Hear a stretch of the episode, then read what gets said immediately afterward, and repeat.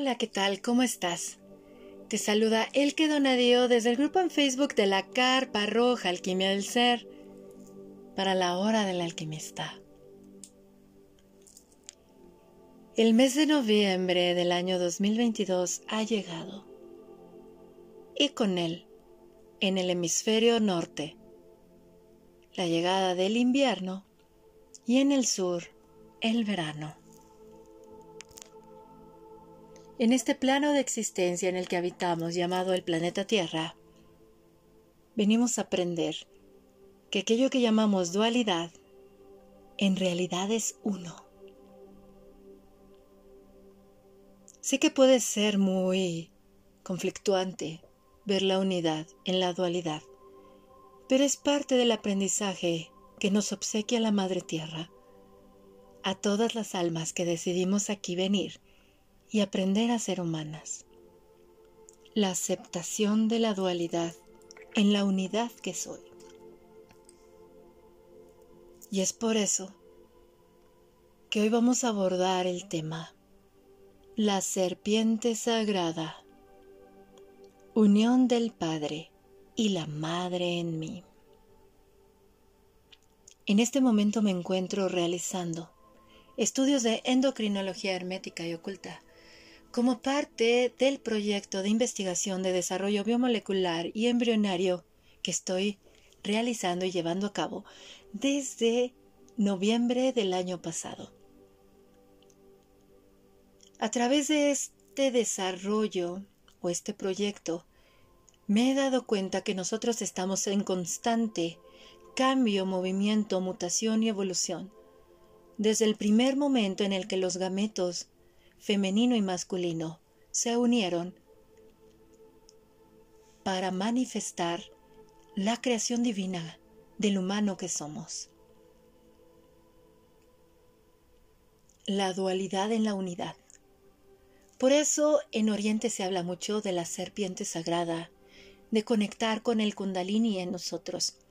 Y en muchas ocasiones pensamos que está todo fuera, o que es una energía que nada más tengo que sentirla desde el cuerpo, visualizando. Pero, ¿saben?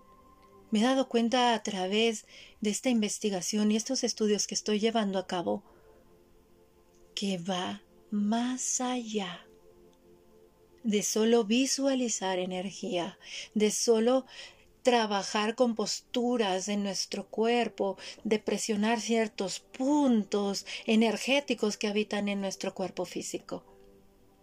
A mí en lo personal me llevó a ir a lo más pequeño, a partir de lo cual nosotros venimos. Y este recorrido empieza desde nuestro ombligo. Pero tal vez dirán, ¿cómo desde el ombligo?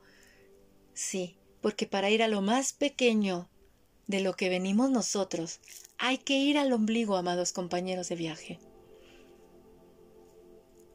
Recuerdo muy bien que a mis trece años mi papá me decía, todo está en el ombligo, eres uno, eres una desde tu ombligo. Toca tu ombligo físico, y recuerdo que yo en mi adolescencia, a mis 13 años, le decía, ay papá, no seas ridículo, como que sí, toca tu ombligo. Y yo ponía mi dedo. Mete tu dedo en tu ombligo. ¿A dónde te lleva? A ti, me decía mi papá. Todas las respuestas a las preguntas que te haces están en ti. El camino de regreso es en ti todo está en ti. Si crees hacia afuera, te vas a perder, porque todo está en ti. Y recuerdo que él me decía, cuando tú naciste, te cortaron el cordón umbilical que te ataba a tu madre. Córtalo y átalo a ti. Recuerda, el camino es hacia ti, porque si ves hacia afuera, es como si trajeras tu cordón umbilical en tu mano y vas a buscar enchufarlo hacia afuera, hacia personas, hacia situaciones, ideas y creencias que ni son tuyas. Entonces te vas a perder. Recuerda, todo está en el ombligo. todo está en ti. Agradezco que mi papá me haya entregado esas semillitas en mí. Y agradezco que esa, él que de 13 años haya sido tierra fértil para sembrarlas en ella, aunque no entendía mucho en ese entonces. Porque con el tiempo uno va entendiendo. Hay que ser tierra fértil. Las semillas crecen en la tierra, no en la pared. Por ende que nuestra mente sea fértil como la tierra y no dura como la pared. Aunque no lo entendamos, permitámonos sembrarlo y más que razonarlo, sentirlo, para que entonces el abono del sentimiento y de la apertura permita que la semilla crezca en nosotros. El ombligo. El ombligo nos recuerda que todos compartimos el mismo origen sagrado y divino. Es un camino de dos vías que nos lleva a la madre y nos lleva a nosotros mismos. Pero al hablar de la madre, nos lleva al Padre. Por eso siempre dentro de todos los trabajos que hacemos de alquimia, de aquello que llamamos sanación y aceptación, primero trabajamos con la figura de mamá para después ir a la figura de papá. Primero vamos a la madre, porque de la madre venimos, de la oscuridad y silencio de su útero sagrado, en donde dos gametos se unieron y estamos nosotros, para después ir al Padre, al individuo, al ser humano que somos. El ombligo nos recuerda que venimos de la oscuridad y el silencio, en donde dos gametos, un óvulo femenino y un espermatozoide masculino se encontraron, se fusionaron en uno, dando vida al uno que somos nosotros. Por ende, ya no vamos a ver la dualidad mamá y papá,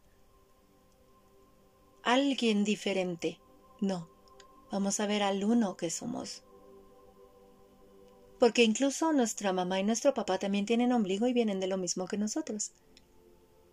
Y si observamos, hay mamíferos que tienen, los, mamíferos tienen su ombligo, vienen igual que nosotros. Incluso cuando vemos las aves y entendemos el proceso de fecundación del óvulo y por parte del espermatozoide, comprendemos el uno cuando observamos que las plantas también vienen del uno, porque en la oscuridad y el silencio de la tierra se deposita una semilla que deja de ser semilla para dar paso a una planta, a un árbol, un tubérculo. Observamos que en la oscuridad y en el silencio habita todo. En los podcasts anteriores hablamos acerca del reconocimiento del Padre en mí y el reconocimiento de la Madre en mí, pero no vistos desde el personaje egoico que interpretamos en esta obra de teatro llamada Juego Humano, juega de la vida humano en el planeta Tierra, y que es parte del planeta Tierra, es parte del aprendizaje que Gaia nos entrega a todas las almas que venimos aquí. Es algo tan maravilloso, ¿saben?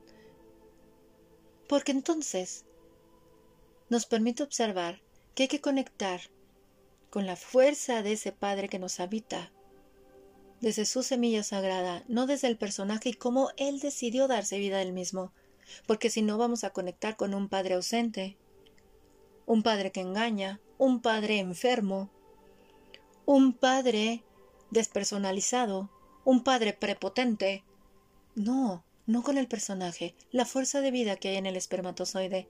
Y por eso en el podcast donde hablamos de la madre también se invitó a conectar con la fuerza de la madre desde el óvulo, lo que nos hace individuales pero colectivos también, no con el personaje de la madre, no con el personaje de nuestra madre, porque si no va a ser una madre enferma, una madre agresiva, una madre que abandona, una madre que somete, una madre enojada con la vida, una madre que no quiere crecer y madurar porque quiere ser la Forever Young. No, les invito a que veamos desde el ombligo a dónde vamos y nos recuerda que venimos de la unión del dos en uno. Pero a la vez, si quitamos el dos, si vemos que mamá es uno desde su óvulo y el espermatozoide es uno, individuo, el uno y el uno soy yo, el uno. De ahí que créanme que estas reflexiones me llevaron a mis años en los que estudié ingeniería en sistemas computacionales y que por aquel del año 1997 estaban los principios de la programación HTML para las páginas web. Me acuerdo que vimos también las programaciones del C++, Basic, Pascal, o sea, muchas cosas y todo era unos y ceros, unos y ceros, el código binario, código binario en donde era el 1 y el 0.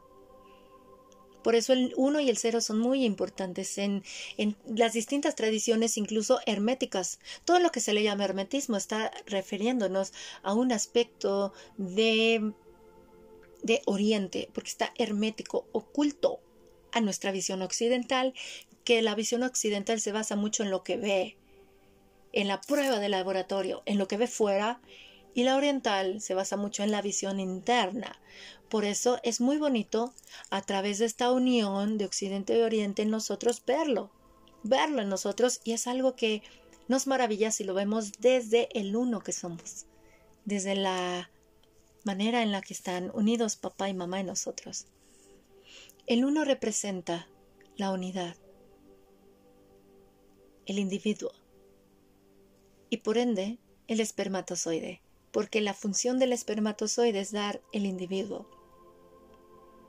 Desde la genética vemos que el espermatozoide es el que define un cuerpo biológico femenino o masculino. Y el óvulo es el cero. ¿Qué representa el cero? Por algo en los mayas se trabajaba con el cero. El cero, la esfera, el círculo, el todo, el ciclo de la vida, que no hay vida y muerte, todo es vida, todo es luz, todo es uno. Y al momento en el cual se fusiona el uno y el cero, es la creación del uno. Por eso el número 10 nos remite al uno, a la creación, nos remite a ti, nos remite a, a mí. Pero a la vez, al reconocernos individuos, individuos podemos observar que al observar al individuo, al reconocer el individuo que soy, el otro ya no va a ser ajeno a mí. Porque al reconocer al individuo que soy, empiezo a conocerme a mí, me empiezo a suavizar a mí misma, mis prejuicios, que son parte del aprendizaje humano. Pero ese prejuicio me lleva a observar que siempre estoy juzgando todo antes de conocerlo. Estoy juzgando todo a partir de mis ideas y creencias. Pero las ideas y creencias que yo tengo, ¿son todas mías en realidad? O también absorbí ideas y creencias de alguien más, pero las hice mías, porque yo las contextualicé en mí. Dentro de la hermética, la, endocrinología hermética se habla que todo conflicto hormonal es un reflejo del conflicto que vivimos internamente del padre y de la madre en nosotros. Cuando nos observamos desde la biología, vemos la maravilla. Nosotras como mujeres tenemos tres centros de poder, oscuros y silencios, y los hombres dos. Todos tenemos mi poder creativo mental, ese caldero mental en el cual desde su oscuridad y silencio nosotros sembramos ideas y creencias, que después, al sembrarlas en nosotras, las manifestamos en la vida, tal y como cuando sembramos una semilla en la tierra y luego sale a la luz el resultado de lo que había en esa semilla. Y entonces este primer caldero nos invita a cuestionarnos ¿Qué tipo de ideas y creencias siembro en mí? ¿Qué semillas de ideas y creencias siembro en mí? Ese es el primer el primer camino de la de lo que es esta serpiente que nos hace cuestionarnos. Vamos de arriba hacia abajo y de abajo hacia arriba. Porque somos un árbol de doble raíz, como señala la cábala. Pero para ir aterrizando cada vez más en mí, hacia mí, tengo que ir de arriba hacia abajo. Y entonces primero cuestiono desde mi caldero oscuro de mi mente, en donde puedo ubicarla en mi cabeza, porque así se nos enseñó que la mente es la cabeza, pero la mente es un todo. O sea, ¿qué semillas de ideas y creencias siembro en mí, en la oscuridad y el silencio de mis mentes, de mi mente? Entonces observamos que desde ahí tengo mi mente consciente, mi mente inconsciente, mi mente subconsciente, la mente del alma y la mente supraconsciente. ¿Qué tanto siembro en lo que no puedo ver porque la mente no la veo? Pero veo los resultados de mi poder creativo mental fuera de mí, tal y como pasa con la semilla que se siembra en la tierra y después brota un árbol o una planta que estaba dentro de esa semilla y estaba destinada a ser, desde su potencial que tiene. Si nos observamos nosotros somos eso. Entonces, ¿qué semillas de pensamiento siembras en ti? Después todos tenemos un segundo caldero, un segundo cuenco, en donde desde su oscuridad y silencio también sembramos semillas que posteriormente vamos a ver materializadas en nuestro cuerpo físico, en el personaje que diseñamos y en la relación que tenemos con los demás. Y este caldero se llama nuestro corazón. Por ende, cuestionémonos. ¿Qué semillas de emociones, sentimientos y prejuicios sembramos en nuestro corazón? Y ahí nos invitamos también a cuestionarnos qué es lo que no me perdono a mí mismo. Y por ende, ¿qué no perdono del otro? Porque el corazón es lo que nos lleva a vernos a nosotros y al otro. Esos calderos los compartimos todos y por eso ahorita las mujeres estamos en este camino que llamamos el despertar de la energía femenina en el mundo, el despertar también de la diosa, el despertar de la mujer, como ya lo decía Paramahansa Yogananda en uno de sus libros, al igual que Greg Braden en uno de sus libros también de Matriz Divina, para que nosotros los hombres podamos descubrir qué hay en el poder creativo de la matriz divina dadora de vida, necesitamos el despertar de la mujer. ¿Por qué? Porque ellos tienen su órgano genital fuera y nosotros dentro. Nosotros tenemos también una matriz divina como mujeres en nuestro útero, en donde si lo vemos desde la biología, ingresa un óvulo y un espermatozoide y se transforma, se transforma en un bebé. Por eso, en, en este cuenco oscuro, ¿qué pasa en la oscuridad? ¿Cómo es posible que en la oscuridad del silencio de este órgano se geste vida? La vida de un ser que después sale a la luz. Por ende, nosotras como mujeres, en este tercer cuenco que tenemos, que no lo tienen los hombres, sino que lo tenemos nosotras, nos invita a cuestionarnos qué semillas de acciones y de creación con mí misma siembro. ¿De qué manera soy consciente de crear a la mujer que soy? ¿De qué manera soy consciente de que yo creo y he creado todo en mi vida? Por eso aquí en la hora del alquimista tenemos un podcast que se titula Tus ovarios son tus óvulos son tus proyectos. De ahí que dentro de nuestra danza hormonal femenina el ciclo menstrual sea parte de nuestra danza hormonal y que empecemos a menstruar las mujeres entre los 8 y los 16 años de edad y terminemos nuestra danza hormonal del ciclo menstrual, no danza hormonal femenina, sino nuestro ciclo menstrual, se cierre su aprendizaje que nos deja para dar paso a, otro nuevo de sabiduría más profunda alrededor de los 45 o 55 años de edad. Si nos ponemos a pensar entre los 55 años tengo aquí está mi calculadora, que menstruamos las mujeres entre los 50, entre los 8 y nos vamos hasta los 55 años, vamos a ver un periodo de 47 años menstruando. Cuando vemos la endocrinología hermética que habla acerca de que en nuestros flujos hormonales y sus glándulas habita el poder creativo y sabiduría para darnos vida a nosotros, habitan las reglas del juego de la vida. Y hay una endocrinología para el hombre y una endocrinología para la mujer porque uno tiene útero y el otro no.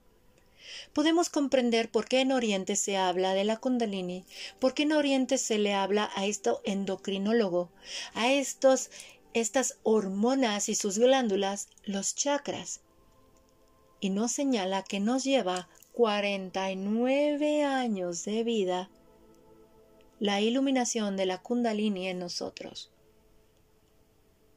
Si tomamos en cuenta que las mujeres empezamos a menstruar, podemos menstruar desde los 8 años y podemos dejar de menstruar hasta los 55 años en promedio, y vemos que hay un lapso de 47 años en medio, ¿qué nos dice de nosotras? Si vemos que nos lleva 49 años, el entendimiento y más que el entendimiento, que la serpiente, la kundalini, se encienda en el ser humano, con estos chakras en equilibrio, en, como parte del aprendizaje humano, para visualizarse como un árbol de doble raíz, hacia la tierra y hacia el cosmos, cuando vemos estas analogías entre lo que dura un, en promedio la danza del ciclo menstrual en la mujer y lo que dura la danza de esta iluminación de los chakras, que son 49 años, observamos que el secreto de la vida está en la mujer, del entendimiento de la creación como humanos. Pero como mujeres tenemos un gran poder en nuestro discernimiento, en donde al tener nuestro neocórtex cerebral más desarrollado que los varones, pensamos mucho las cosas, les damos muchas vueltas a las cosas y nos construimos muchas ideas, muchas historias. Observemos cómo se pierde más la mujer en sus creaciones mentales que un hombre. Como mujeres, uff, podemos hacer unos dramas impresionantes, unos melodramas, unas novelas muy grandes. Y por ende, al perdernos en ese poder creativo que nos habita, se manifiestan en nosotras muchos desequilibrios y desórdenes hormonales y enfermedades que pueden ser hasta autodestructivas, porque alteran nuestro sistema inmunológico y la glándula que regula nuestro sistema inmunológico es la glándula del timo. ¿Y es en donde está ubicado el chakra corazón? Sí, el timo es la glándula del corazón. ¿Recuerdan que les comenté que tenemos un segundo caldero llamado el corazón? ¿Qué emociones, qué semillas de emociones, sentimientos y prejuicios sembramos ahí? Se va a ver reflejado primero en nuestra salud corporal y luego en nuestra relación con los demás, en la relación que tengo conmigo y con el otro. Por eso en Oriente se le conoce a la mujer que cesa su ciclo menstrual y va hacia esa posmenopausia o cuando la mujer ya empieza a tener variaciones hormonales que están indicando que el ciclo menstrual va a culminar esa etapa para dar paso a otra, la celebran porque dice ya viene el nacimiento de la sabia, de la alquimista interna, de la mujer que ya recorrió a lo largo de su vida la Kundalini y nos va a venir a entregar la sabiduría de la mujer serpiente dragón que habita. Todo esto es maravilloso, ¿saben? Esto es impresionante. Por eso un hombre puede tener un grado de profundidad de reflexión en función de la mujer que le acompaña, de la mujer con la que él se vincula psicoafectiva y emocionalmente porque en función del hombre, ella, él viene de la oscuridad y el silencio de una mujer, su madre, y por eso podemos observar que la vinculación psicoafectiva y emocional del varón es muy diferente a la de la mujer respecto a cómo se vinculan con sus madres. Y entonces el hombre se vincula con esta sabia, a través de la cual él va a obtener su sabiduría, él va a obtener su profundidad de vida, pero a la vez va a ir a otra mujer con la que se va a vincular psicoafectivamente, su pareja. De ahí que este hombre que salió de un útero vaya y entregue su energía al útero de otra mujer. Se transforme y se alquimice en función de lo que esa mujer con la que se ha vinculado tiene de conexión con ella misma y le entrega esa sabiduría. Cuando observamos todo esto, amados compañeros de viaje, tal vez al principio como occidentales nuestro cerebro explota. Pero no se trata de pensar, se trata de sentir. La unión de nuestro padre y de nuestra madre, al verla desde nuestros gametos, nos lleva al equilibrio y balance en nosotros. Ya no se enferma. Vemos que ya hay, a través de estas reflexiones que realizamos en nosotros, ya no vemos enfermedades, sino procesos de modificación biomolecular, porque nosotros día a día estamos reescribiendo nuestros códigos genéticos. Día a día estamos reescribiendo en nosotros nuestra historia. Al observar a la unión del Padre y de la Madre en nosotros, como lo compartí en los podcasts anteriores, del reconocimiento de la Madre y del Padre, veo el uno en mí. Y por ende, como mujer, como mujer, puedo entrar en diálogo con mis hormonas, esas que me dicen que hay un desequilibrio. Tengo diabetes, hay un desequilibrio de hormonas ahí. ¿Qué me está diciendo? Estos funcionamientos de mis órganos en mí. Nos vamos al hígado, que tanto me amo y me acepto. Tengo problemas en la tiroides, que tanto valido mi voz. ¿O estoy llena de prejuicios? Tengo problemas uterinos de cualquier tipo. ¿Por qué castro tanto mi vida? Porque estoy tan peleada con la mujer que soy. Y estoy destinada a ser desde la sabiduría que me habita porque tengo tantas lealtades invisibles, porque quiero controlar todo. Si tengo un problema a nivel cerebral con alguna de mis glándulas, ¿por qué me torturo a mí misma con mis creencias y mis pensamientos? Porque soy tan racional en lugar de sentir. Porque me pierdo. Y cada una de las afecciones que nos llegan a nosotras como mujeres siempre hay un mensaje en donde está en conflicto la fuerza del Padre y el amor de la Madre en nosotros.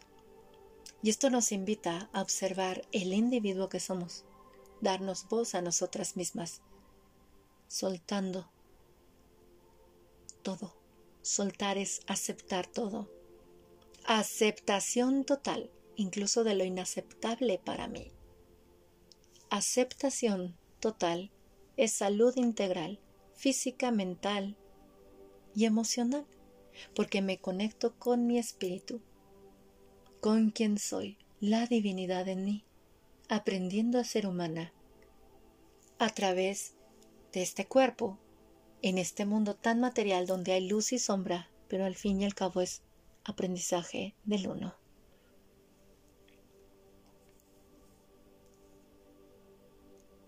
En función de cómo estemos con nosotras mismas, vamos a compartir al hombre porque el hombre tiene sus dos calderos nada más,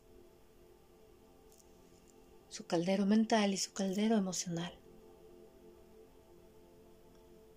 Nosotras traemos el cinturón de Orión en nosotras, la triada, mente, emociones y acciones. La triada en unidad. ¿Por qué crees que se habla de la triple diosa en todo momento? Y el número tres está presente en muchas tradiciones culturales del mundo. Pero ¿cómo equilibró la triada en mí? ¿Y el hombre la habita? No, él tiene la dualidad. Llega a la triada a partir de las reflexiones de la mujer con la que él está vinculado psicoafectiva y emocionalmente. su procesamiento va a ser diferente a como lo hace esa mujer. Pero la mujer que le acompaña, si es consciente de su individualidad, va a respetar el proceso del otro, porque lo reconoce como ese individuo. Y por eso al hombre en la tradición oriental se le llama el alquimista externo, porque es el que emprende la acción de la manifestación y la transformación en sí mismo. De ahí que se dijera, en, en, estas historias que nos cuentan de Jesús y María Magdalena. María Magdalena era la alquimista interna, la que se reunía con las mujeres a alquimizarse y compartían la sabiduría que les llegaba desde la unión de la mujer al hombre. Y por eso los hombres eran los predicadores, los alquimistas externos, los que emprendían la acción fuera. Hay mucha sabiduría, pero el encender esta kundalini en nosotros es este entendimiento desde el sentimiento que somos uno y observar como occidentales que también está oriente porque en occidente hay mucho cerebro racional y en oriente mucho cerebro más creativo emocional dice Paramahansa Yogananda en su libro de ¿Por qué existe el mal en el mundo? No hay dualidad, se necesita de la sombra para proyectar la creación de la luz. Une Oriente y Occidente en ti. Y saben, como humanos tenemos una glándula muy hermosa que se llama ínsula cerebral, conocida como la, la glándula de la toma de decisiones, la conciencia, desde ahí es un discernimiento. Nuestro discernimiento viene de la ínsula cerebral, porque la ínsula cerebral es una pequeña glándula que conecta nuestros hemisferios cerebrales, la razón y la emoción. La razón y el sentimiento. Pero esta glándula se le conoce en Oriente dentro de esta endocrinología hermética como el todo, el uno, la unidad porque une a los hemisferios en, sí, se ve como uno. Es la reconocimiento que desde lo que traigo de la raíz, desde lo más pequeño que soy, que es el óvulo y el espermatozoide de mi padre y de mi madre, soy el uno que soy. Y esta glándula está conectada con la glándula pineal. Dentro de Oriente se nos dice que es el chakra de la coronilla, la conexión con el universo. Pero de igual manera, en Occidente se nos dice que la glándula pineal secreta antioxidantes y melatonina. Es la que nos regenera el cuerpo. Es muy importante la glándula pineal. ¿Por qué? porque al estar nosotros escribiendo y redescribiendo nuestro código genético día a día a través de nuestras ideas, creencias, emociones, sentimientos, acciones u omisiones, la glándula pineal secreta melatonina para hacernos dormir, para bajar todas las funciones cognitivas del cuerpo, descansar y establecer la reestructuración en moléculas, células y genes en función de lo que estuvimos haciendo. Y activa antioxidantes de regeneración celular, regeneración molecular.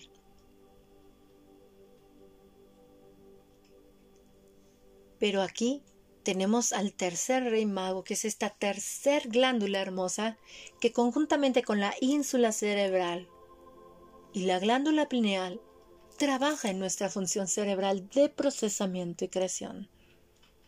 La glándula pituitaria, también llamada hipófisis. Hipófisis es el nombre que se le refiere a las funciones generales que compartimos como hombres y mujeres desde esta glándula. Pituitaria ya se le refiere para hacer una especificación a las hormonas analgésicas que tenemos todas las mujeres y de placer, por uterinas razones, que nos conectan con la analgesia natural para el parto. A esta glándula que se le conoce como la hipófisis o pituitaria. En Oriente se le conoce como el tercer ojo, el chakra del tercer ojo, tu visión interna, Y si lo observamos, Oriente y Occidente, en Occidente son el cúmulo de hormonas del placer, oxitocina, endorfina, dopamina, el receptor de serotonina que está más fuerte en nuestro tracto digestivo, pero está en la pituitaria también, prolactina. Es el placer. Y en Oriente el tercer ojo te dice hacia dónde va tu visión. ¿Te pierdes en tu ensoñación? ¿Te pierdes en tus ideas y creencias? ¿O creas placer en ti? Por eso, en nosotras como mujeres, en nuestra danza hormonal femenina, tenemos la oxitocina también danzando con nosotras. Es una hormona del apego, de ir al otro. Y danza conjuntamente con los estrógenos y la progesterona que secretan nuestros ovarios. Imagínate, nuestra danza hormonal femenina como mujeres que traemos desde el que somos un embrión en mamá. Nuestro procesador cerebral es unir el tercer ojo con el chakra del placer. Con, unes la pituitaria con tus ovarios. Unes tus pensamientos, tu placer por vivir con los ovarios, que es la acción de la vida. Qué interesante, ¿verdad? Esto es algo maravilloso, amados compañeros de viaje. Es, estoy sorprendida. Inicié mis estudios de endocrinología hermética a finales de agosto de este año para nutrir mi proyecto de investigación que estoy haciendo y me sigo maravillando de todo lo que sigo descubriendo de mí misma como ser humano y por ende del otro.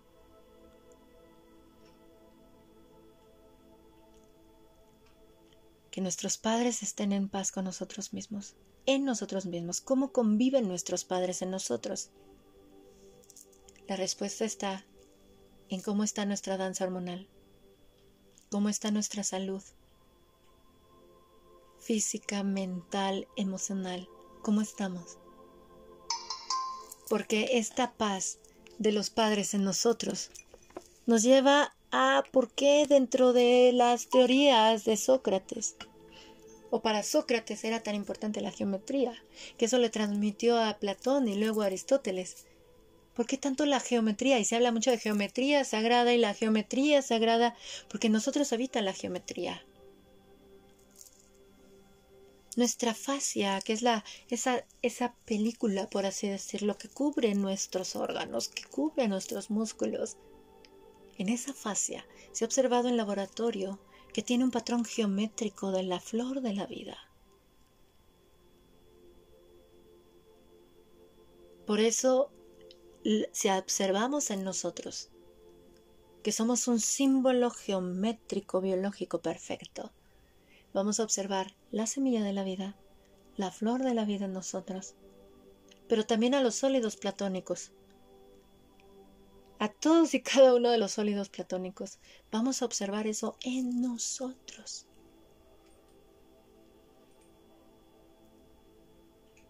Pero para llegar a todo eso hay que ir a lo más pequeño y que luego no vemos, el óvulo y el espermatozoide del que venimos, desde donde nos maternamos y nos paternamos desde un conflicto interno se va a ver manifestado en nuestra salud física, mental, emocional, en la, eh, en la este, relación que tenemos con nosotros y por ende con los demás.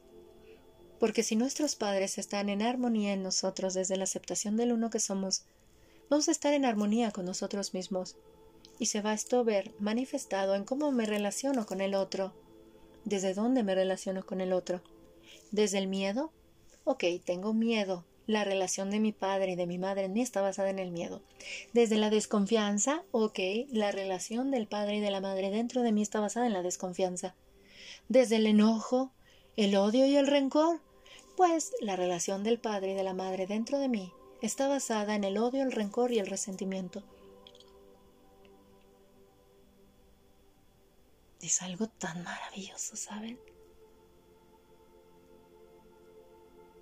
Me fascina lo que nos habita como humanos.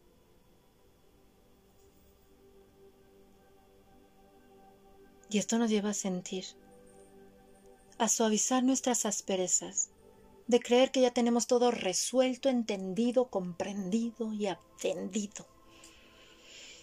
No, aceptemos que la vida es muerte también. Y que así como se reescribe nuestro código genético día a día, así como se nos, reestructuramos biomolecularmente, también podemos autodestruirnos. Pero esa autodestrucción también nos va a llevar a otro proceso, al entendimiento de nosotros. Mientras más nos conocemos a nosotros mismos, más observamos que en el silencio todo está unido y que en el vacío se encuentra la luz del entendimiento. Somos uno. Por ende, va despertando más la sabiduría en nosotros a través del silencio. Ya no juzgamos ni criticamos. Vemos al otro como un compañero de viaje, que también le habita, el padre y la madre, y que en función de cómo conviven su padre y su madre dentro de sí mismos, va a crear su propia vida, va a crear a su propio personaje egoico, va a crearse a sí mismo, crearse y recrearse una y otra vez. Pero por eso la madre nos recuerda que estamos juntos en esto y que acompañarnos en nuestros procesos es hermoso. Porque al observarme a mí puedo ver al otro. Y cuando el otro me comparte sus reflexiones de su viaje humano, me nutren a mí, porque somos parte del ciclo de la vida, de la tribu que me enseñó mi mamá, desde su semilla de unidad, del círculo, la esfera, la totalidad. Y por ende, para comprender la colectividad hay que ver al individuo que somos. Porque al ver al individuo que soy, percibo que el otro es un individuo, pero viene de lo mismo que yo, solo que se da vida a sí mismo siguiendo sus propios patrones que muchos se, muchos se compaginan con los míos, porque estamos juntos en esto. Y entonces te vuelves más gentil con el otro, porque desde la relación que tienes contigo vas al otro. No juzgas, no criticas, no condenas, porque sabes que tú vas a vivir y vas a morir constantemente en la unidad que tú eres cambio de piel, revolución, crecimiento, no envejecimiento. Por eso, cuando les mencioné las glándulas cerebrales de ínsula, pineal y pituitaria, a esa se le conoce dentro de la endocrinología hermética como el triángulo alquímico de la conciencia humana se le dice que es el cinturón de Orión que habita en el cerebro humano. El cinturón de Orión en México lo conocemos como las estrellas de los tres reyes magos. Y si lo situamos así, de observar qué representaba cada uno de los regalos o dones que le entregó cada rey a ese niño Dios que nació. Observamos los tres dones que nos entrega estas glándulas a nosotros como seres humanos desde que nacemos y desde que nos formamos en el útero de nuestra madre. La unión del Padre y de la Madre en mí, en lo personal, me ha transformado la visión que tengo de mí y de mí y de los demás. Esto no significa que ya todo es increíble y ya no, porque hay que aceptar que la vida es como nuestro un electrocardiograma. Observemos el flujo del electrocardiograma. La línea recta, sin mutación, sin movimiento, que representa muerte. Sin embargo, las subidas y las bajadas, las constantes, me subo, me bajo, danzo, es vida. Por ende, Llegan momentos de prueba, sí. Llegan momentos en los que dices, ¡ay, qué onda con este condenado juego humano mafufo, macabro! Y lloras y te enojas, sí, pero ya no te quedas ahí. Porque te observas como un ser que crece, evoluciona y se regenera desde lo más pequeño y que nunca ha visto. Desde sí mismo. Desde ese ombligo que le recuerda que todo le habita y sus respuestas están en sí mismo. Desde tus moléculas, desde tus células, desde, desde ese espermatozoide y ese óvulo que dejaron de ser, simplemente para ser tú. y que en ti está todo, todo para triunfar en, en este juego humano. ¿Y sabes cuál es el triunfo? Amarte a ti mismo, sin condiciones, desde donde estés. Pregúntate, ¿qué es lo que más rechazo en mí? Pregúntate, ¿qué es lo que más rechazo en otros? Ahí está mucha alquimia. Pregúntate, ¿qué es lo que no perdono en mí ni en otros? ¿Qué es lo que no acepto en mí y en otros? Ahí está la alquimia. No hay buenos ni malos. No hay sí, no hay no. Todo es un uno. Pero esto es poco a poco, cuando lo vamos sintiendo y observando en nosotros. Porque eso suaviza la mirada que tenemos con nosotros mismos. Y entonces los preceptos que nos han compartido a lo largo de la vida distintas personas y que se han mantenido en libros, en relatos, nos permite comprender por qué es tan profundo el ama a tu prójimo como a ti mismo y el honrarás a tu padre y a tu madre. Cuando honramos al padre y al madre en nosotros, es cuando estamos en paz con nosotros mismos. Porque al estar en paz con nosotros y amarnos sin condiciones, nuestro Padre y nuestra Madre están en paz dentro de nosotros y eso se refleja en nuestra salud integral. Y eso se refleja en la relación que tenemos con otros. Y eso se refleja en nuestros hijos proyectos que emprendemos, en donde sabemos que para sostener un proyecto se requiere la tribu. Entonces dejamos de temer y solo confiamos en la vida que somos. Si les gustó este podcast, los invito a que lo compartan en la red social con el hashtag o numeral alquimia del ser para compartir o escribir una conversación en la internet. Si les gustó este podcast, lo invito, los invito a que lo compartan con más personas para que las semillas aquí compartidas lleguen a más y más tierras. Y les invito a ser tierra fértil. No se trata de entender, se trata de sentir. Les agradezco profundamente por acompañarme en esta charla de reflexión en torno a la serpiente sagrada, unión del Padre y la Madre en mí. Que la paz en mí sea la paz en ti. Que tu misión de vida sea amarte incondicionalmente y estar en paz contigo mismo, contigo misma. Porque desde ahí vamos al otro.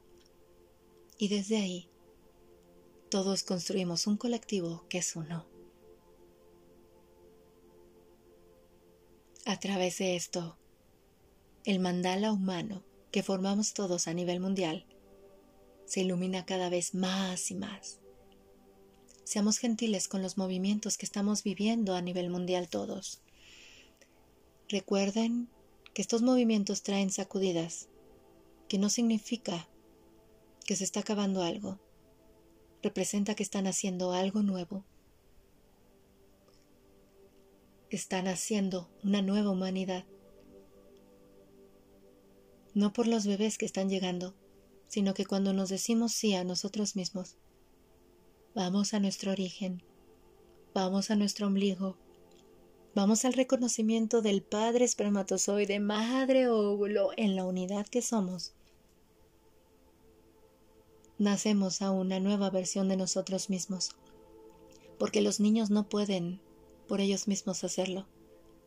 Nos requieren a nosotros los adultos validarnos, porque nosotros también tenemos esa fuerza, que también somos almas aprendiendo a ser humanas.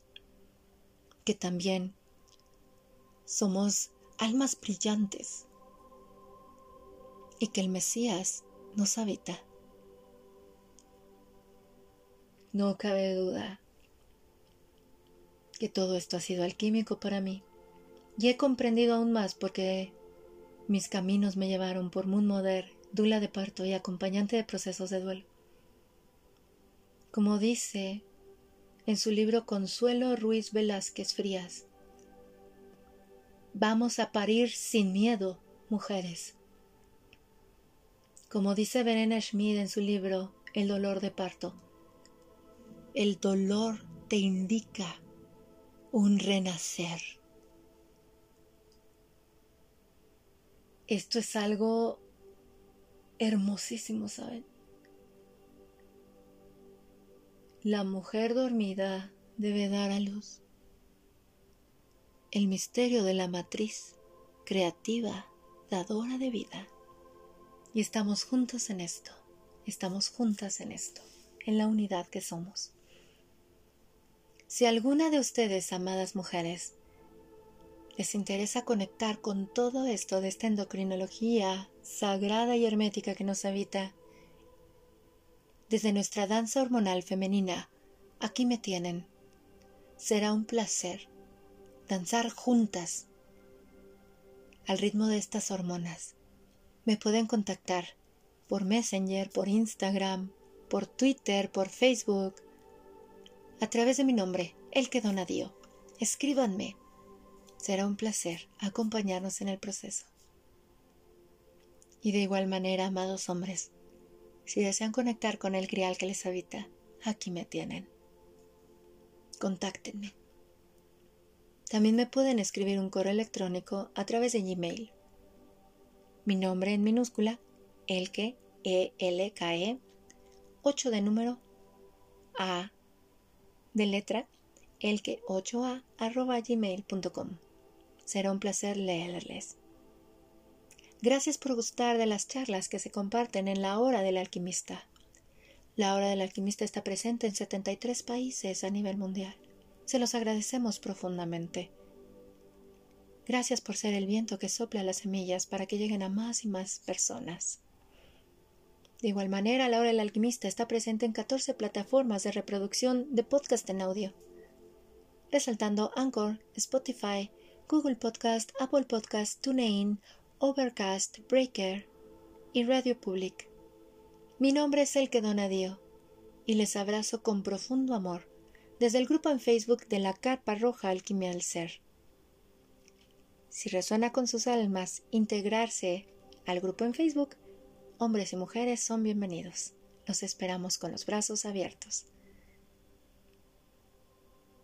Amados compañeros de viaje, gracias por todo Gracias por todo lo compartido, entretejido, co-creado y vivido juntos. Estamos juntos en esto. Los abrazo con profundo amor. Lindo y bendecido viaje humano. Somos tribu, somos uno. Hasta pronto.